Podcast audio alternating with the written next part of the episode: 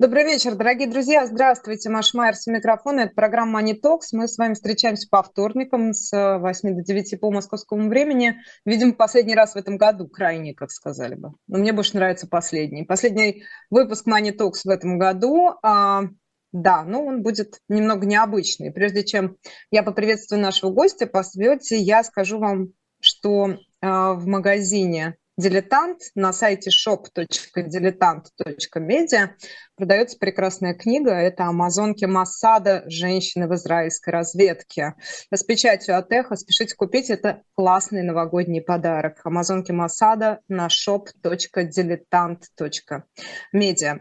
Александр Просверяков, американский финансист, присоединяется к нам по видеосвязи. Саш, добрый вечер. Всем добрый вечер.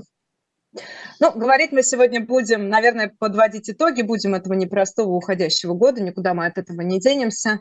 А, ты знаешь, я, конечно, задам Александру Профессорякову, вы знаете вопросы о прогнозах на год 23 а, хотя, наверное, в таком изменчивом, непредсказуемом мире, в общем, сложно какие-либо прогнозы делать, но это не моя работа, это работа как раз финансистов американских в том числе.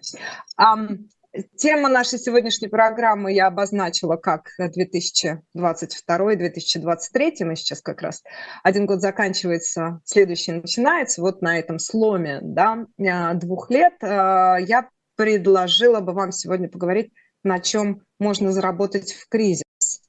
А сейчас я думаю, насколько это было правомерно использовать кризис. Саш, Тогда это и есть мой первый вопрос. Можно ли говорить о том, что мы уже в кризисе? Мы – это экономика, я имею в виду.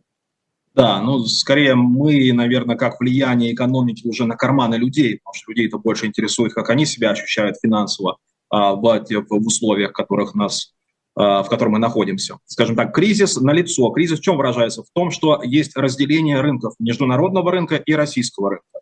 Раньше вы могли свои рубли, конвертировать валюту и покупать товары, работы, услуги. Сейчас вот Новый год, многие приезжают в, в Америку и сталкиваются с тем, что они ни по какому курсу не могут свои рубли обменять, чтобы хоть что-то здесь купить. И вот, вот этот кризис, с одной стороны, он э, плачевен для тех людей, которые недостаточно финансово подкованы, финансово подкованы чтобы понимать, как его э, монетизировать, эксплуатировать в свою пользу. С другой стороны, создает очень хорошие возможности. Например, волатильность российского рынка, рынка безрискового, то есть то, что гарантировано государством, у нас гарантировано государственным инструментом ОФЗ, напомню, волатильность резко возросла. Когда у нас резко меняется цена на что-то безрисковое, у нас есть возможность хорошо на этом заработать, потому что мы всегда можем купить его по более дешевой цене. Напоминаю, после коронавируса рынок был очень стабилен. До коронавируса он еще был более стабилен. Начиная его с февраля этого года, он сильно изменчив. И вот это вот изменение, это есть та самая неэффективность, которую любой человек может, если он хочет зарабатывать. С точки зрения экономики, как э, способности найти высокоплачиваемую работу, применить свои таланты э, внутри страны, мы говорим про Россию в данном случае, э, с этим будет не очень хорошо. Учитывая то, что большинство компаний высокоинтеллектуальной продукции или услуг покинули рынок, на первый план выходят приближенные государству, Э, обеспечивающие стабильность режима э, корпораций. И, естественно, давно все уже поделено, случайные люди не падут, находятся там, как правило, приближенные к, к, к власти имущим, то есть со стороны человек с талантами вряд ли сможет э, проникнуть туда и, наверное, не захочет в условиях угрозы санкций. Поэтому если мы разделим экономику на возможность зарабатывать на том, что рынки неэффективны, и на возможность применять свои таланты в профессиональной области, не связанной с финансами, вот две большие разницы. Финансистам повезет, людям, которые учились долго и хотят ре, реализовываться в нашей стране, в России, им повезет меньше в ближайший год. Вот короткий ответ такой. Ну, короткий ответ у нас есть еще целых 50 минут, даже больше, поэтому мы сегодня за продлинные ответы скорее, на ваши вопросы в том числе. Дорогие друзья, я напомню, что эм, чат наш работает, наша прямая трансляция идет на YouTube-канале «Живой гвоздь». Не забывайте нам ставить лайки и подписываться. Собственно, сегодня мы будем говорить о, о том, как э, заработать и на чем можно заработать, на что обратить внимание. Саш, давай сначала все-таки у меня предложение по 2022 году пройдемся, поскольку последний выпуск в этом году это программа обзорная. А можно ли сказать, что экономика успела восстановиться после корона-кризиса, именно после того самого 2020 года, и вот с чем мы пришли к году 2022? Да, во всем развитом, как мы говорим, рынке, э, мире, на всех развитых рынках мы видим, что экономика восстановилась. Мы видим, что потребительская активность, мы видим, что ВВП достигает тех уровней, которых, э, на которые мы наблюдали в 2019 году. Мы видим, что а, полеты на самолетах, например, внутри Америки уже превысили уровень, который мы наблюдали до коронавируса. То есть по всем основным показателям да, и лучше всего справились страны, которые помогли заткнуть а, вот эти дыры, выпадающие доходы населения и бизнесов за счет бюджетного стимулирования. Многие скажут, это привело к инфляции. Я отвечу, как отвечал в прошлый раз, что в инфляции, в здоровой экономике ничего плохого нет. Это значит, что растут цены на товары, работы, услуги, которые вы производите, либо вы участвуете в каком-то виде в их производстве. Вы же, даже если вы наемный рабочий, все равно ваш работодатель получит больше денег, которые может распределить. Поэтому инфляция, которую мы наблюдаем в Америке, хоть она и пугала многих, она не так страшна. Инфляция, которую мы наблюдаем в Европе, страшнее. Почему? Потому что она не из-за того, что экономика восстанавливается, а из-за того, что слишком сильно растут цены на энергоресурсы. Напомню, что самые уязвимые страны в мире – это те, которым не хватает своей энергии, либо своей еды.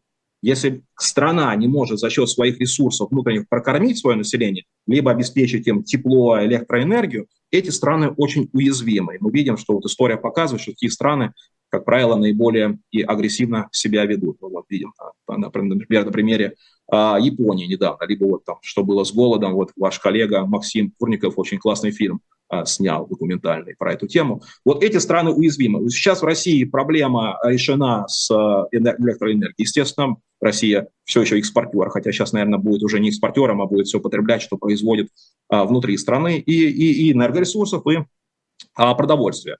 Поэтому в России вот сказать, что будет катастрофический обвал, нет. Опять же, для людей высокоинтеллектуальных профессий не будет возможности самореализоваться. И это мы наблюдаем знаете, сначала с февраля, скажем, с марта прошлого года, мы видим этот тренд, что люди квалифицированные теряют работу, не могут найти работу даже за половину тех денег, на которые они претендовали до, до увольнения.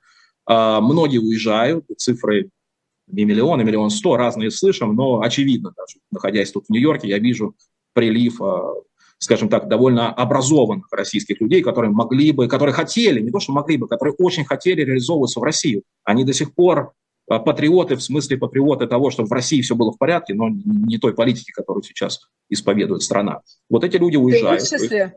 Не могу не спросить, ты в их числе, Александр? Просто? Ну, я из-за того, что я всю жизнь живу в разных странах, я считаю, что вся планета мой дом. Моя родина, да, Советский Союз, но такой страны больше нет. Э, к счастью, к сожалению, это отдельный вопрос. Но мне кажется, люди должны, вне зависимости от границ, как-то двигать наш мир вперед. И вот, к сожалению, в России не позволяют это делать некоторые люди, находящиеся у власти, мягко скажем.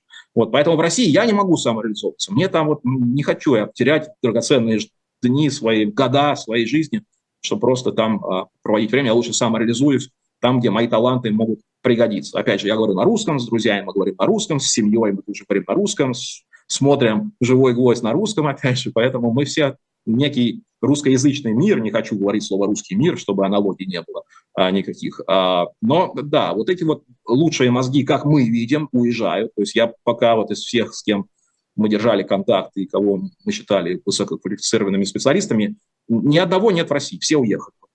Даже отдаленные друзья, вот недавно на прошлой неделе встречались, узнали, что даже друзья друзей друзей уехали. То есть нет тех, кто остался. И вот это действительно навредит. То есть страна у нас будет медленно стагнировать, ничего страшного не произойдет. Еды, электроэнергии, тепла хватит всем в России.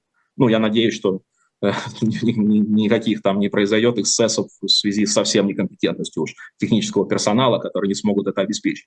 Вот. Но с другой стороны, э, Европа оправится, мы видим шок, который, вот опять же, возвращаясь к инфляции, высокая инфляция, которая была в Европе спровоцирована шоками, то есть вы привыкли покупать что-то у одного поставщика, а потом поставщик приходит говорит, я тебе больше не продам.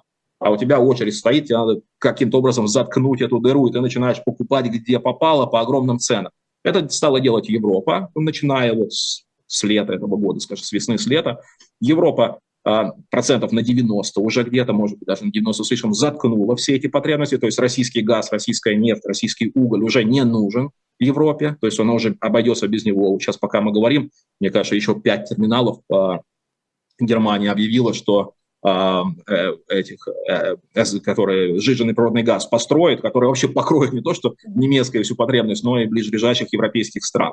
Опять же, в Европе есть страны, как Швейцария, которые вообще не, не зависят никак от электроэнергии ни от кого. То есть вот есть страны в Европе, которые не пострадали, есть страны, которые были более зависимы, которые пострадали, но вот как многие пугают, что приток беженцев с Украины навредит рынкам, мы видим в этом совершенно обратную ситуацию. Мы понимаем, что высоко, даже не высоко мотивированные люди, а в Украине, насколько я с кем я пересекался, я в основном встречал там людей, способных работать, и не супер ленивых, и довольно толковых. Поэтому эти люди, наоборот, а, больше пользы принесут, если они даже решат остаться в Европе, за пределами Украины, я имею в виду, в чем я сомневаюсь. Потому что, честно говоря, я сам собираюсь в Киев. Я жду, пока наконец-то ситуация будет безопасная, когда уже будет стоять достаточное количество оружия, способных а, отразить любые атаки внезапные, я с радостью приеду в эту страну, потому что таких возможностей, которые там будут открываться, их не будет нигде. Это то, что было в России, когда я начинал карьеру в конце 90-х, когда мы зарабатывали там, 68 миллионов долларов в год я зарабатывал на капитале 30 миллионов. То есть мы делали больше 200-200% капитала за один год, потому что неэффективности были везде. То же самое, только в более большом масштабе, будет в Украине. Я очень хочу туда, жду, когда наконец ситуация нормализуется. Вот еще чуть более развернутый ответ.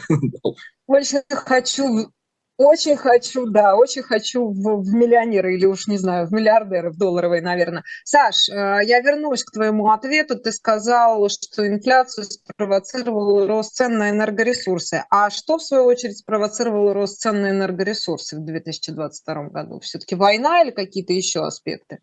Политические да, спрово... или экономические?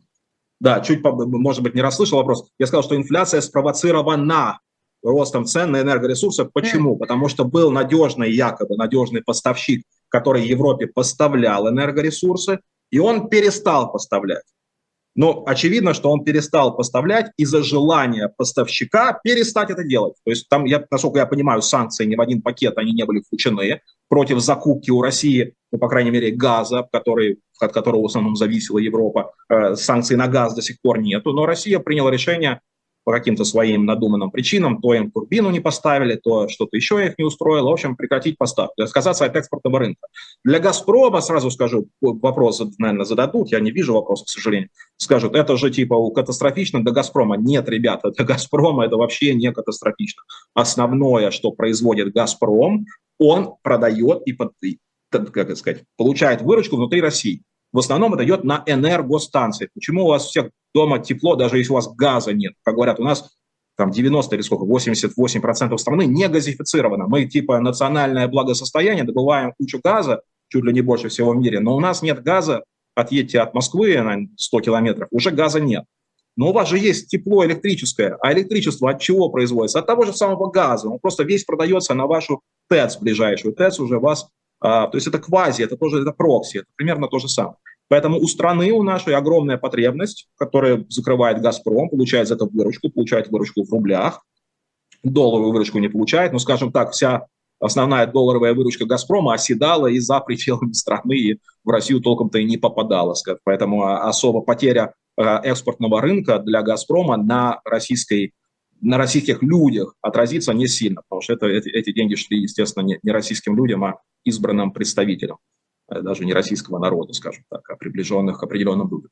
Вот, поэтому э, инфляция спровоцирована вот этим шоком пройдет. Инфляция выше, чем в Америке, мы видели это, она двузначная в Европе, она пройдет, потому что и Америка, и Норвегия, и Катар, и э, другие страны. Сейчас вы слышали, что Америка снимает санкции с Венесуэлы, чтобы больше нефти там добывать. То есть а, весь мир цивилизованный найдет способ заместить российские энергоресурсы. Россия один из крупнейших производителей, но не экспортеров. То есть от нее не так сильно зависит весь мир. Когда все кричат, что мы производим там, в Саудовской Аравии больше 11 или 10 миллионов баррелей в день. Да, это звучит как 10% производства э, всего мира, но не забывайте, что там половина как минимум тратится в России, а вторую половину ну, можно заместить. И, а если будет рост цен на энергию, ну, в первую очередь заработают кто? Наши, скажем так, э, как, наши друзья, которым мы рекомендовали покупать акции Э, компаний, связанных с нефтью и газом. Потому что больше выручки пойдет в эти, в эти компании, будут больше дивиденды, больше выплаты, больше байбеки.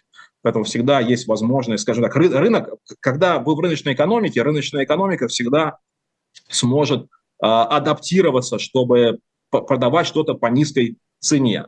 Вот сейчас ради время-то у нас есть, да, могу такие немножко жизненные примеры проводить. Вот ко мне сестра приезжала на прошлой неделе, мы съездили на на, на, на магазин, там, фермерский рынок. И там огромная дыня, которая весит килограмм 5. И цена у нее 2 доллара. И произведена она где-то в Латинской Америке. И я вот ей говорю, знаешь, Ир, вот я эту дыню за 2 доллара даже не донесу до машины. Потому что машина далеко стоит. А представляешь, ее вырастили на куда-то там на корабль, я не знаю куда, положили, привезли сюда в Нью-Йорк, в магазине, который платит аренду, платит зарплату, платит за энергию, продали за 2 доллара. Вот что значит частная экономика. Вот у нас, когда вы отдаете людям возможность сделать бизнес и снимаете барьеры, люди найдут возможность любой товар вам сделать дешевле, потому что конкуренция есть. Так и с нефтью и с газом. Когда вы зависите от монополии поставщика, у вас меньше возможности э, адаптироваться. А когда сейчас ушел основной поставщик, весь мир начнет адаптироваться. И я убежден, что цены на энергоресурсы не будут расти. Как вот золотое правило есть, кто инвестирует в товарно-сырьевые ресурсы, то есть в нефть, в газ, в золото, в серебро, тот верит в то, что человечество будет тупеть. Потому что человечество развивается с каждым годом. Мы становимся умнее, мы сможем больше лошадиных сил выжать из одного литра бензина. Так и с нефтью и с газом. Мы сможем больше произвести менее вредными, менее затратными финансово технологии. Поэтому дайте возможность конкуренции существовать, и все будет нормально. В Европе конкуренции не было по каким-то причинам, не знаю по каким, я не политолог, не буду в коррупционные вот эти возможные, возможные схемы влезать. Но по каким-то причинам Европа решила зависеть от России, особенно Германия, чуть ли не 90%. Это было плохо, это уничтожало возможность быть, как это сказать, быть э, независимым, быть гибким, как говорится. Вот есть книга такая – как-то Насим Талеб написал, где он сравнивал инвестбанкира, который умеет только торговать акциями, и э, его брата-таксиста, который умеет машину водить. Он говорит, если вот этот чувак, если финансовый рынок закроется, как в восьмом году был шанс, что он может закрыться, этот чувак больше не заработает ни копейки. А таксист, он э, anti-fragility, да, anti-fragile, он анти, антихрупкий, он гибкий, он сможет заработать везде, он приедет он к Маше, приедет сюда, в Нью-Йорк, и сможет всегда заработать mm-hmm. Так, так и вот Европа. Европа становится вот э, довольно гибкой. Это становится anti-fragile в связи с тем, что уходит основной поставщик, который держал ее на крючке. Кстати, раз уж об этом зашло, зашла речь, не могу не спросить, хотя планировала в другую сторону пойти, но тем не менее, вернемся еще. А все-таки разговоры о том, что рынки упадут, о том, что, соответственно, медведи придут на смену быкам и прочие пугалки и страшилки с 22 года, насколько они, на твой взгляд, э, реалистичны, вот подобного рода сценарии? Но э, самые лучшие дни в нашей жизни – это когда рынок падает. Почему? Потому что есть огромное количество надежных активов. Вот как компания, поставляющая мне электричество сюда, вот в квартиру, за которую я плачу, там, если не, не, не столько же, то каждый год больше. Если я ей столько плачу, значит, столько денег она получает. Значит, деньги она может распределить между своими акционерами. А у нее затраты, в принципе, одни и те же. Она там уже давно в долгосрочном контракту покупает газ, который она жжет и делает электроэнергию. Поэтому если в два раза упадет цена на эту компанию, я с радостью ее куплю и буду получать гораздо больше выплат в дивидендную доходность. То есть падение рынка качественных активов для нас это самое благо, которое есть вот для финансистов. Мы это к ней, вот все, все, все, кто меня знают на рынке еще с 90-х годов, мы почему мы все так радуемся, когда рынок все, все в унынии, там кто-то теряет работу, кто-то потерял сбережения, а мы радуемся, потому что мы можем сделать хорошую ребалансировку, купить что-то более дешевое. Поэтому я этих дней жду. Я сомневаюсь, что будет большое падение. Мы, мы все видим, как цивилизованные страны реагируют на большое падение. Вот было падение в Америке в коронавирус. Что сделала Фед, что сделала власть, по сути, финансовая, вышла, сказала, ребят, мы готовы безлимитно скупать подешевевшие банды, то есть облигации компании. Что это значит? Значит, мы готовы, по сути, компаниям давать бесплатные деньги. Если компания дает бесплатные деньги, они с радостью могут продолжать любой свой бизнес. Даже не людям, а компаниям. И тот факт, что просто произнесли это вслух, это сказали как стейтмент, заявление такое сделал Федрезерв, этого хватило. То есть не пришлось покупать даже. Потому что рынок поверил, что безлимитный печатный станок может закрыть дыру. Какой смысл что-то продавать? Доходы поступают, да. Те отрасли, где потребление снижается, там чуть-чуть подкачивают потребителей. Вот дали людям, которые потеряли работу, чтобы они могли дальше ходить в магазины, покупать эти дыни, покупать что-то еще. Экономика продолжает работать. Став, ситуация улучшилась, инфляция, все люди много зарабатывают, стоят в очередях. Вот я в очередях, вчера я сходил в American Dream, самый большой в мире торговый центр. Ни в один магазин невозможно попасть, ни в одну э, закусочную. Ну, это Рождество, Саша. Это Рождество. Ну да, да. И, и Ханука там, и все эти дела, Ханука, да. да но, но сам факт, что вот я, я к тому, что люди все равно продолжают что-то потреблять, значит, выручка при, продолжает идти. Если она идет, экономика себя чувствует нормально и финансовые рынки, если они падают, что это очень хорошая возможность их купить. Я к тому, что власти научились, начиная с восьмого года, власти, а, американские цивилизованные, G10, скажем, большого, большой, большой, а, больших стран мировых, научились справляться с такого рода кризисами, если у нас уж заглавная, на заглавной странице кризис, назовем это кризис. А, очень легко путем печатания денег. Почему для Америки это легко? Потому что Америка – центральный банк всего мира. Все зависят от долларов. Поэтому Америка mm-hmm. может спокойно напечатать, а потом, когда ситуация улучшится, забрать деньги. Вот то, что сейчас происходит, повышение ставки. Ставка повысится, деньги обратно как пылесос они заберут себе, и опять все стабилизируется. Будет кризис, зальют деньгами, потом их опять высосут и так далее. То есть это будет продолжаться. Люди вот в Великой депрессии с 2008 года, вот два были больших шока, которые научили, и вот даже недавно, может быть, слышали, по, по экономике Нобелевскую премию дали тем ребятам, которые проанализировали то, что должны делать центральные банки и подтвердили, что, в принципе, есть плейбук, есть правила игры, которые, которым надо следовать. И, и проблем не будет на финансовых рынках. Поэтому вот почему важно... Ну, смотри, но ведь много раз... Да, да, да, говори. Много раз звучало в этой программе точка зрения, что монетарные методы, вот это вот постоянно тушить пожар деньгами, что они конечны. А ты сейчас это представил как некий универсальный способ держать экономику на, на плаву фактически бессрочно. Вот как, объясни свою позицию. Вы можете бесконечно печатать деньги и бесконечно их обратно забирать путем повышения ставок, то, что сейчас делается. Вы можете продавать активы, покупать активы. Вы можете, это, это работает в две стороны.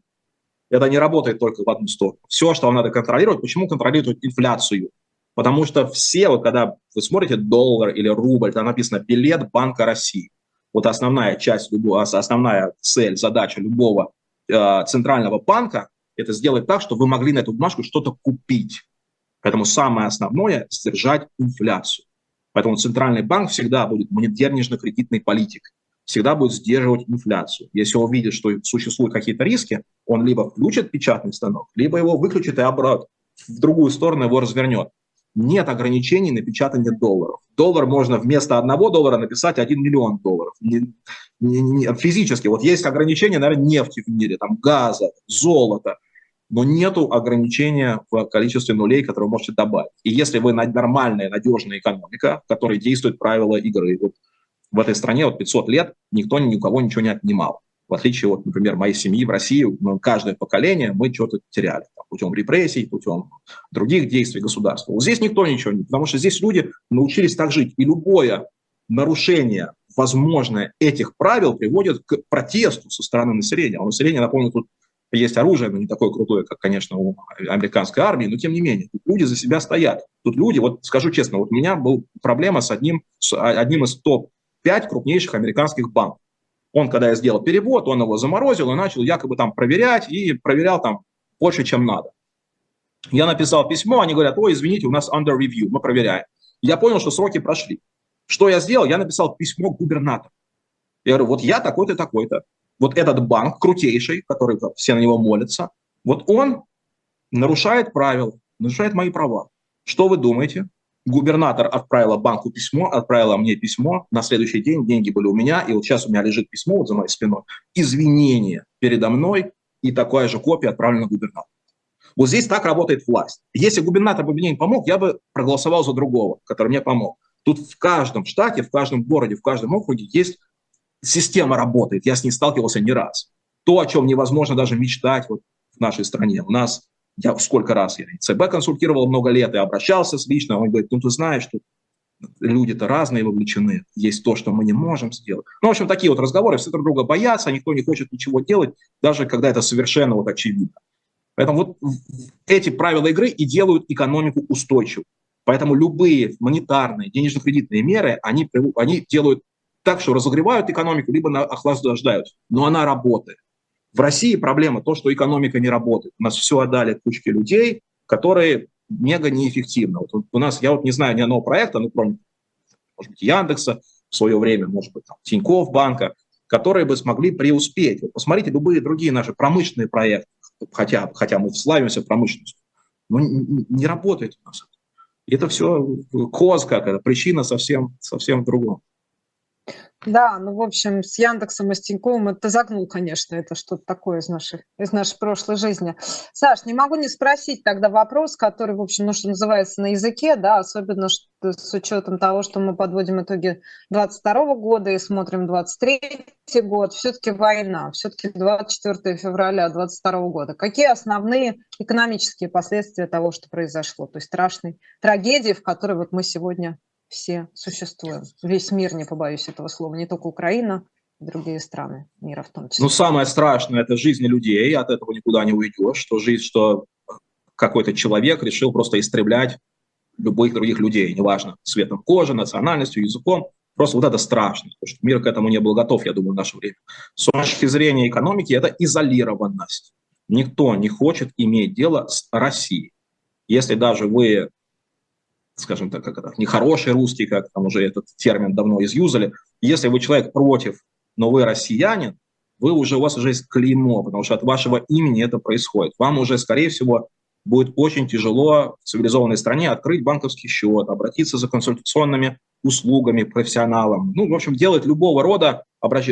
пользоваться благами цивилизации, потому что вы уже ассоциируетесь с этим режимом. К сожалению, я понимаю, что это несправедливо. Вот у меня есть российский паспорт. Вот если я им буду ходить, там, наверное, показывать или на этот паспорт открывать счета, наверное, я столкнусь с проблемами, скорее всего. Вот эта вот изолированность, то, что российский бизнес не может больше существовать в конкурентной среде, с ним уже никто не работает, ни как поставщик, ни как потребитель, ни как партнер, ни как консультант, никак. То есть эта страна будет внутри себя пытаться что-то сделать. Многие приводят пример там Иран, Северная Корея, что вот там Иран начал дроны производить, Северная Корея честно говоря, не знаю, что производит, никакого продукта не видел северокорейского. Но опять же, там люди живут, живут плохо, но они живут и выживают. Наверное, э, наиболее, э, скажем так, перспективные люди, по крайней мере, те, которые хотят улучшить жизнь себе и своим близким, находят способ каким-то образом оттуда выбраться. Но страны загнивают. Вот я все-таки в России много прожил, я думаю, что наши люди далеко не скажем так, по уровню IQ, но не сильно уступают, или вообще, мне кажется, не уступают цивилизованным странам. Поэтому мне очень жаль, что 140 миллионов, или сколько нас там, не знаю, рисуют эту статистику, не рисуют, что все эти люди вот теперь находятся, имеют это клеймо. Клеймо того, кто от их имени уничтожает детей, женщин, стариков, причем самым варварским способом, который мы сейчас во, на всех страницах мировых журналов можем видеть вплоть до фотографий происходит. Вот, поэтому экономики ну, не может она нормально, конкурентно развиваться. Она будет, будет стагнировать. Поэтому если есть, есть те люди, которые ищут, куда бы сейчас инвестировать в, в Россию, именно с точки зрения долгосрочных инвестиций, прикупить компании, но нет таких активов. Ни одного нет актива в России, который мог бы add value, приносить какую-то добавочную стоимость. А, кроме безрисковых инструментов, на которых, если вы внутри России не можете вывести свои рубли никуда,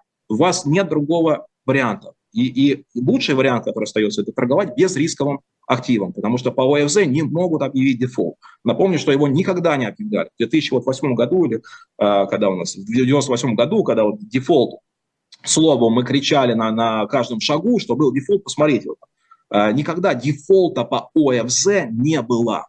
Потому что государству всегда проще напечатать денег, потому что ОФЗ держат все основные банки в виде гарантии, в виде обеспечения, в виде своего капитала. Если вы перестанете по ним платить, у вас рухнет все. Вы не сможете заплатить Росгвардии, вы не сможете заплатить тем, у кого оружие, если у вас рухнут ВФЗ, потому что банки перестанут работать. Поэтому последнее, почему будут, могут перестать платить всем зарплат, могут перестать ездить автобусы, метро, троллейбусы, но по ОФЗ заплатят. Поэтому если вы хотите обезопасить свои деньги внутри страны, у вас нет возможности вывести в цивилизованную юрисдикцию, оставайтесь в этом рынке. Сейчас многие, наверное, обсуждают тот документ, который сейчас ходит по сети, мне его прислали э, несколько человек, где написано, что Набиулина обращается в правительство с просьбой рассмотреть возможность принудительной конвертации всех рублевых депозитов граждан России в военные облигации. Что типа вы нам дайте рубли, мы вам бумажки, по которым мы потом что-то вам заплатим. Возможен такой вариант или нет? Ну, на самом очень похож документ на фейк, потому что я видел много документов, подписанных э, Элей э, Набиулиной, поэтому я знаю, как они выглядят, похожи на фейк, но тем не менее вероятность такая, естественно, есть. Вы можете прийти в банк, а будет распоряжение, указ президента или кого угодно, типа, сори, ребят, ваши вклады временно заморожены, ну вот вам классная бумажка, то, что вы помогаете армии, и, может быть, через 50 лет мы вам заплатим. Такое было в нашей стране.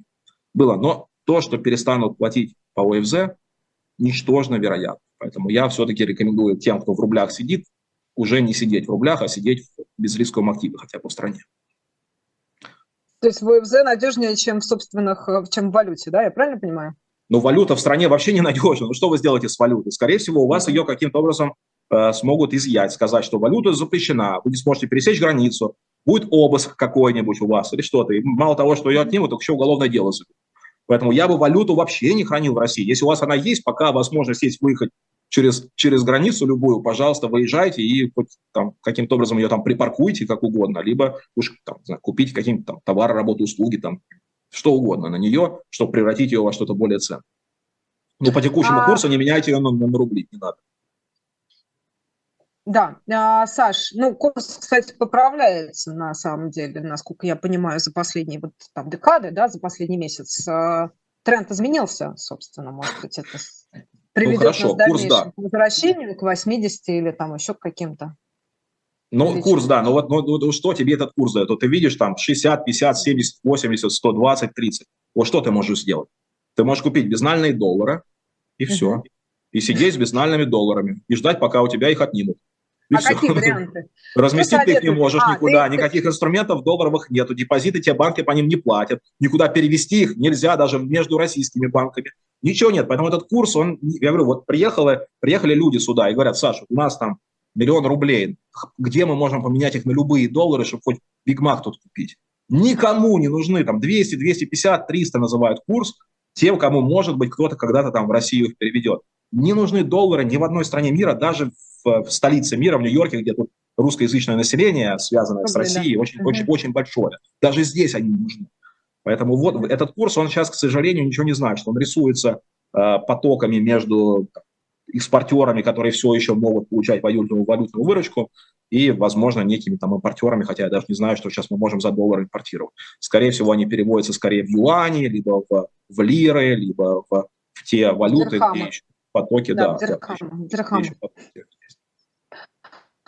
А, много вопросов, Саш, спрашивают, э, в основном просят пояснить, пожалуйста, как ты зарабатывал 200%, собственно. В чем была суть схемы, и как это работает, и почему это может заработать вновь?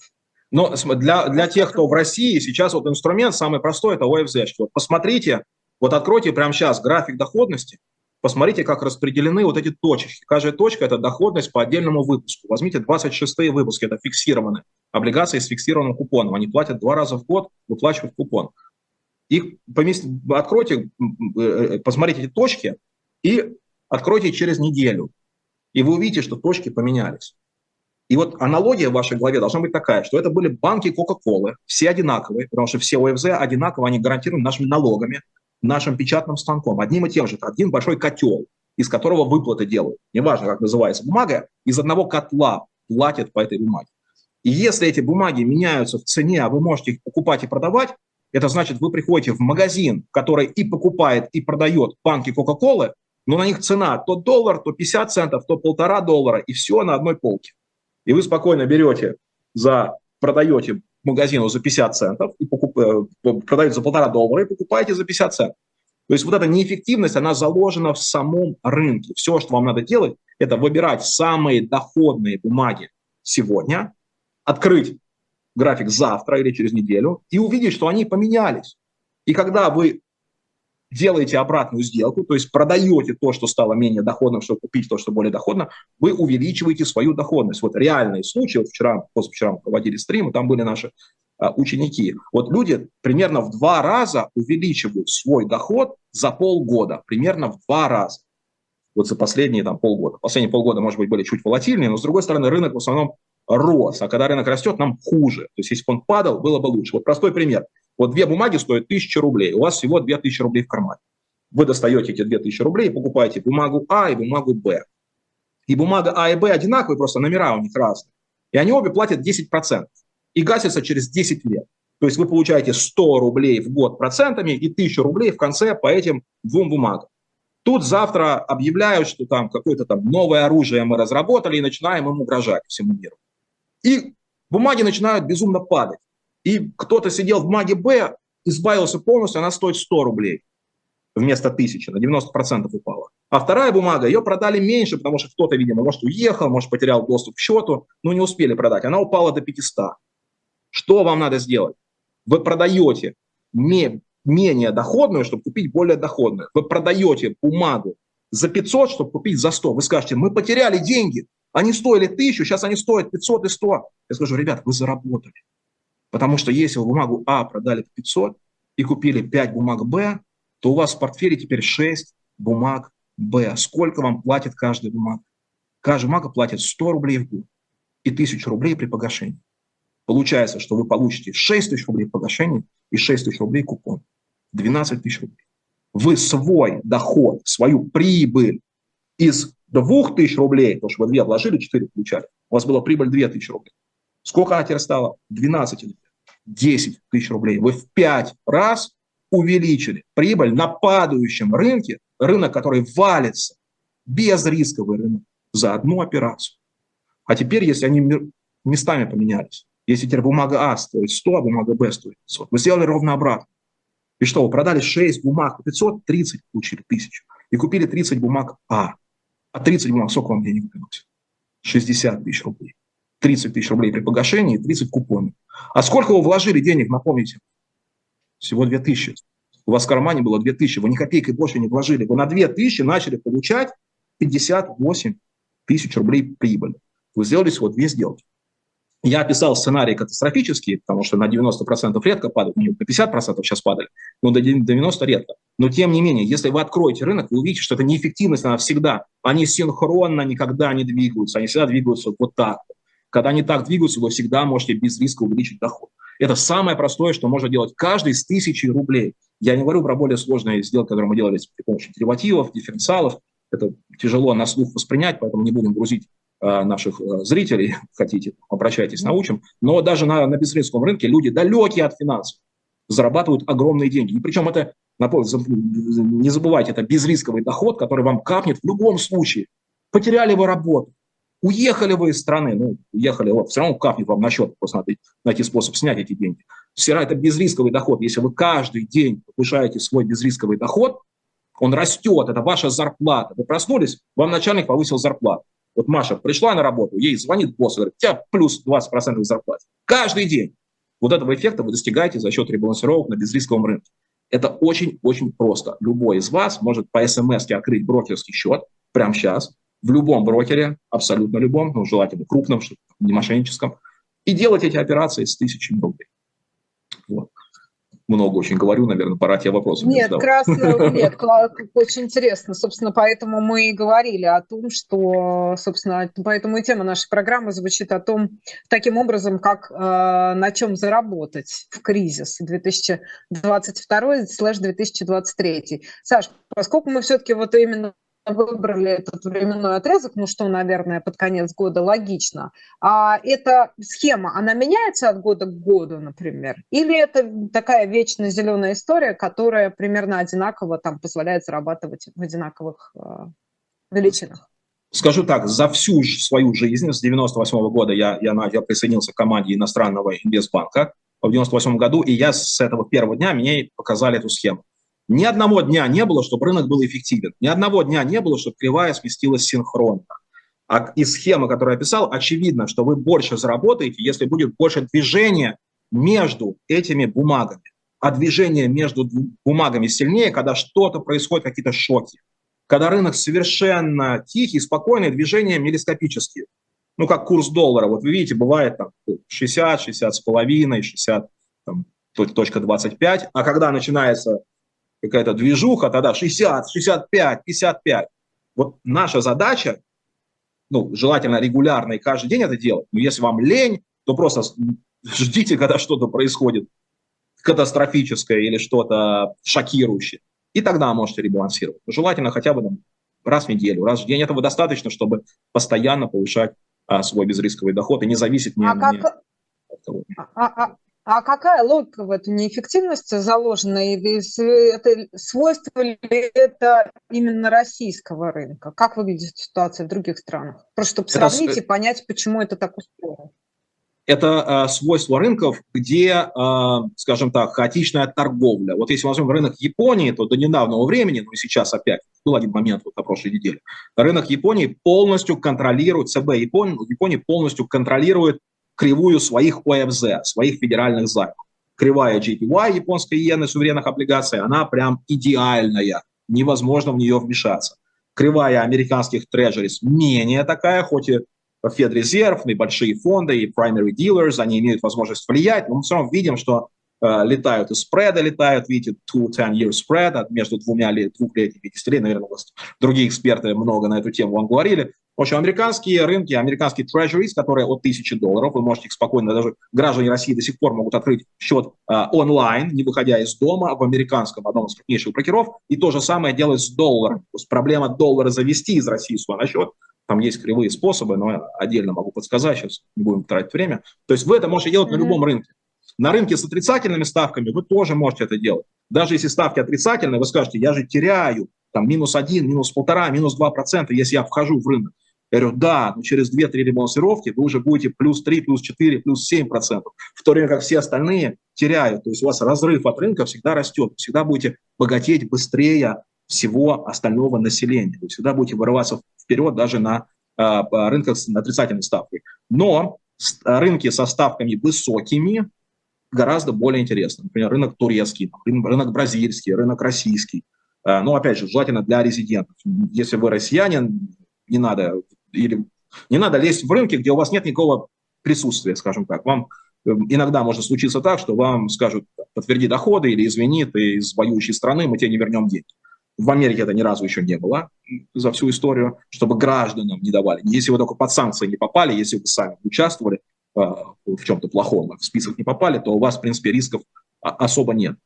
Но в страны, скажем так, менее развитые, особенно если там попахивает диктатурой, я, честно говоря, не лез, а оставался бы в цивилизованном рынке. Достаточно, plenty, по-русски, много очень, да, достаточно возможностей, чтобы зарабатывать на, на, на рынках, которые э, цивилизованные для, для россиян, в том числе даже в текущих условиях.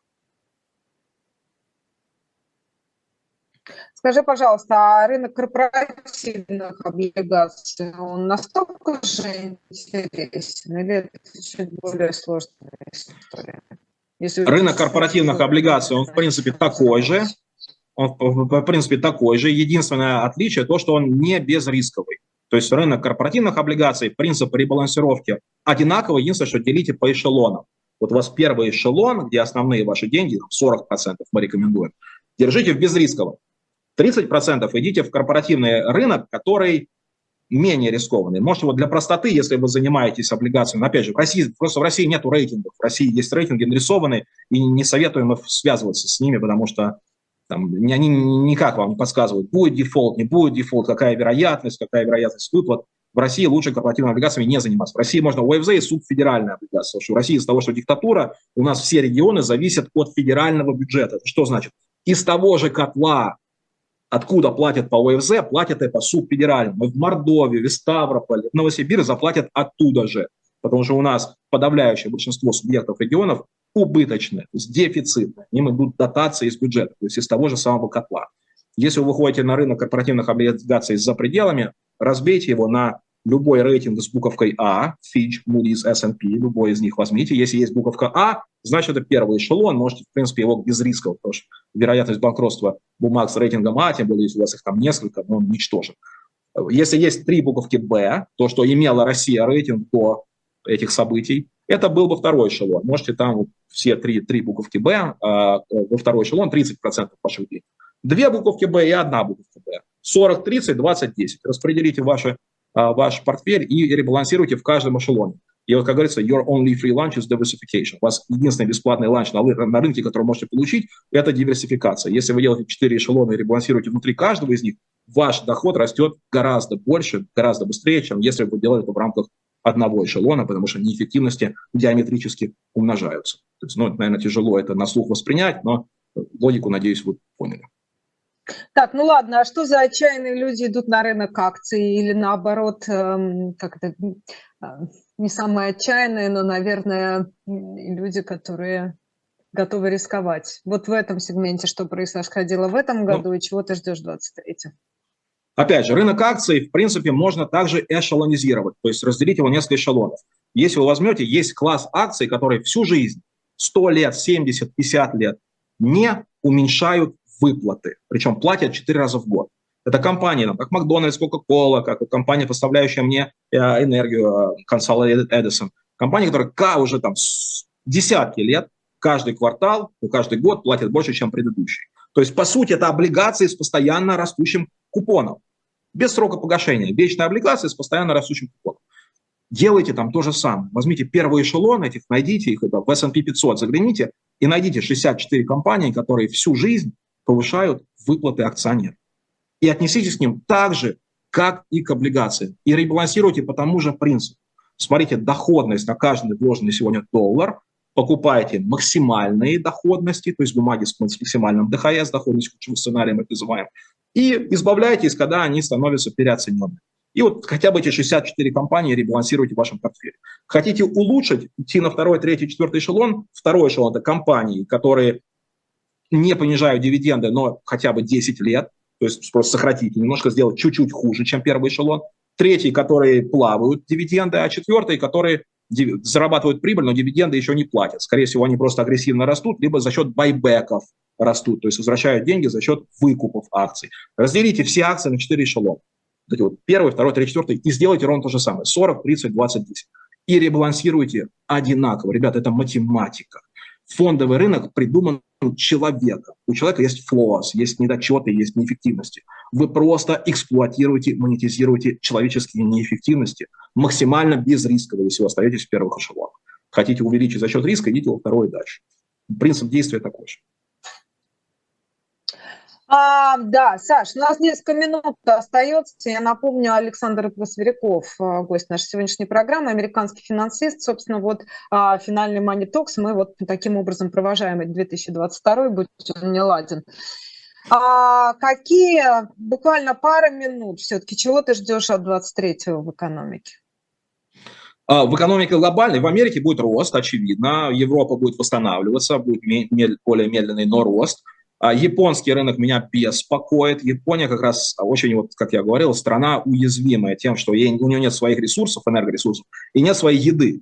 То есть это страна, которая находится в очень большой зависимости. Она, слава богу, не как это, мускулами не играет, никому не угрожает, потому что она знает, что только начнет, но э, есть большая вероятность, что будет очень-очень плохо.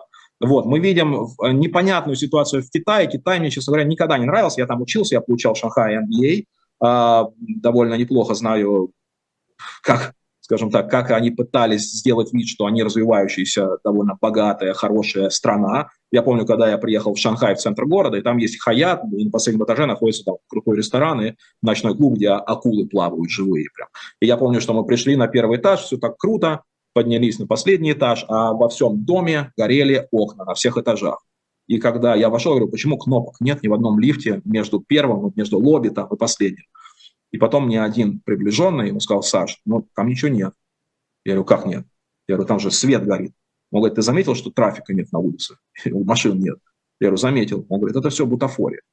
Ничего нет. Есть последний этаж и первый. Все остальное мы рисуем. Вот наша вся экономика нарисовать, показать, пустить при глаза, занять людей делом не совсем эффективным, строить фантомные города, которые потом дефолтнут в итоге, как мы видели вот недавно совсем по девелоперам а, китайским. То есть это страна, которая очень любит рисовать свою отчетность. Когда я еще работал в иностранном банке в начале 2000-х, мы смотрели не рост экономики, а рост потребления, потребления энергии за счет спутниковых а, мониторинга. То есть мы смотрели, насколько энергия потребления выросла. И это было прокси роста экономики. Когда Китай говорил, мы растем на 10%, а мы видели, что потребление энергии выросло на полпроцента, ну явно не может там быть 10%. Поэтому в эту страну я не верю. Я думаю, что мы увидим коллапс один за другим в Японии. Поэтому, кроме Америки... О, извините, в Китае, да, извините, ребят, в Китае, да. Япония, я вам сказал, почему она да, тоже для меня опасна. А в то время как Северная Америка, Скандинавия, которая заместит Россию за счет энергоресурсов, Канада будет довольно хороший рынок, ну, в принципе, вся Северная Америка. А в Южной Америке, честно говоря, пока вот из-за политических, э, там, из-за Перу, из-за Бразилии, ну, пока они довольно рискованно, то есть можно на безрисковом рынке можно играть, но только без Аргентины. Аргентина славится тем, что, да, ну, на, на, на локальном-то можно, но у вас не будет доступа к ARS, к, к местной валюте, но долларовыми инструментами не играйте в Аргентине. Вот. А так, в принципе, я думаю, что кроме Северной Америки нету таких вот надежных, ну, возможно, еще Австралия, Новая Зеландия, хотя у них есть экспозор Китай. Если Китай покажет коллапс, то, в принципе, те страны тоже будут себя чувствовать не очень хорошо. Оставайтесь в Америке, оставайтесь в, в Швейцарии, оставайтесь в, в развитых странах Европы, а, пока избегайте UK, Великобританию, потому что Великобритания не, не лучшие времена у нее, давайте подождем хотя бы годик-два. А, ну, и инструментов предостаточно. То есть даже если вы в одной Америке останетесь, у вас, вот для сравнения, в России у нас субфедов там около 100 торгуют, 100, 120, я не знаю, на рынке наименований региональных облигаций, а в Америке муниципальных, то есть аналогов. Америке муниципальных облигаций больше миллиона 60 тысяч. Наименование сейчас торгуется. Вот для того, что у нас 100 всего единиц, как 100 рублей, а у них миллион 60 тысяч. То есть вот во столько раз разница. Поэтому всегда найдете чем заняться на развитом цивилизованном рынке. Спасибо большое. Наш гость сегодня американский финансист Александр Просверяков. А, я напомню вам, дорогие друзья, что самое время пойти на shop.diletant.media и купить книгу Амазонки Масада «Женщина в израильской разведке» с печатью от эхо. Вот такая вот красивая книжка. Я на нее смотрю с экрана своего мобильного телефона. Саш, спасибо тебе большое за интересный рассказ. Дорогие друзья, это был тяжелый год. Берегите себя, пожалуйста. Будьте здоровы, будьте счастливы, и мы услышимся уже, наверное, в следующем году. Ну, по крайней мере, в этой программе точно. Меня зовут Маша Майерс, это Александр Просверяков. Всего доброго и до свидания. Всем спасибо, всем пока. С наступающим.